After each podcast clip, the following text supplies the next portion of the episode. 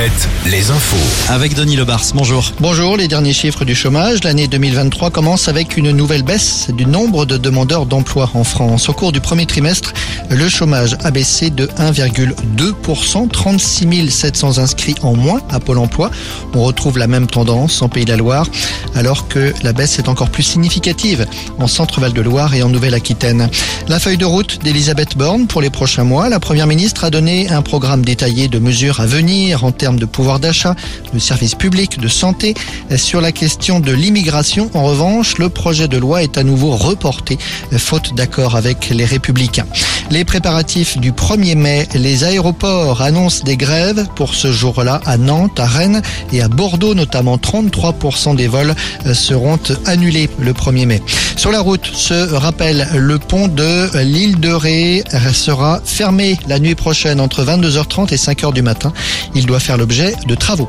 L'anesthésiste poitevin Frédéric Péchier peut retravailler. Décision de la Cour d'appel de Besançon. Le médecin mis en examen pour 30 empoisonnements présumés de patients devra donc être jugé, mais en attendant, la justice l'autorise à pratiquer de nouveau. Précisons toutefois que cette décision reste sous condition. Pas de contact physique avec un patient, pas de prescription médicale et interdiction d'exercer son métier d'anesthésiste réanimateur.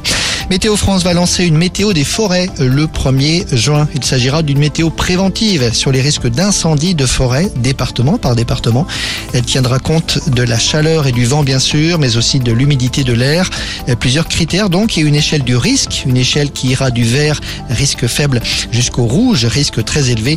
Ce sera donc à compter du 1er juin et jusqu'à la fin septembre. En sport, l'actu, c'est bien sûr la finale de la Coupe d'Europe de basket avec Cholet ce soir. Oui, Cholet Basket qui dispute ce soir la finale retour de la FIBA Europe Cup, un trophée qu'un seul club français a remporté jusqu'à présent, Nanterre en 2017. Plusieurs handicaps pour CB qui commencera le match avec 4 points de retard et qui devra se priver de plusieurs joueurs titulaires blessés. Mais Cholet qui ce soir aura l'immense avantage de jouer à la mairie devant 5000 supporters. Coup d'envoi du match à 20h. À trois jours d'une autre finale, Nantes-Toulouse en Coupe de France de football. Deux supporters du FC Nantes ont quitté la Beaujoire à vélo ce matin pour rejoindre le Stade de France samedi, le jour du match. Un raid qu'ils avaient déjà réalisé l'an passé.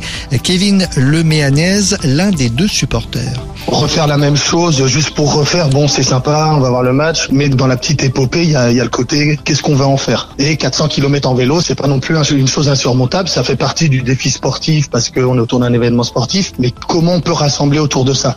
Et je pense que l'année dernière, c'est vraiment ce qui a accroché, c'est ces petites interviews qu'on a fait avec euh, bah, des gens qu'on rencontrait sur le parcours, des supporters de Nantes qu'on rencontre au Mans euh, sur le bord d'une quatre voies qui s'arrêtent, qui nous payent à goûter. Et, euh, et c'est vraiment cette émulation collective qu'on veut montrer que le, supporter de foot est pas ce qu'on nous montre quand même régulièrement à la télé, en train de se friter dans les stades, euh, faire des insultes et voilà. Rendez-vous donc euh, au Stade de France samedi à quelques heures du coup d'envoi de cette finale entre Nantes et Toulouse. La météo. Météo. La météo avec manouvellevoiture.com. Votre voiture d'occasion disponible en un clic. Et une fin de mois plutôt pluvieuse hein, sur nos régions. Oui, nous retrouverons un ciel gris et de la pluie demain matin avec des températures de 12 à 16 degrés au lever du jour, 12 à Tours, 14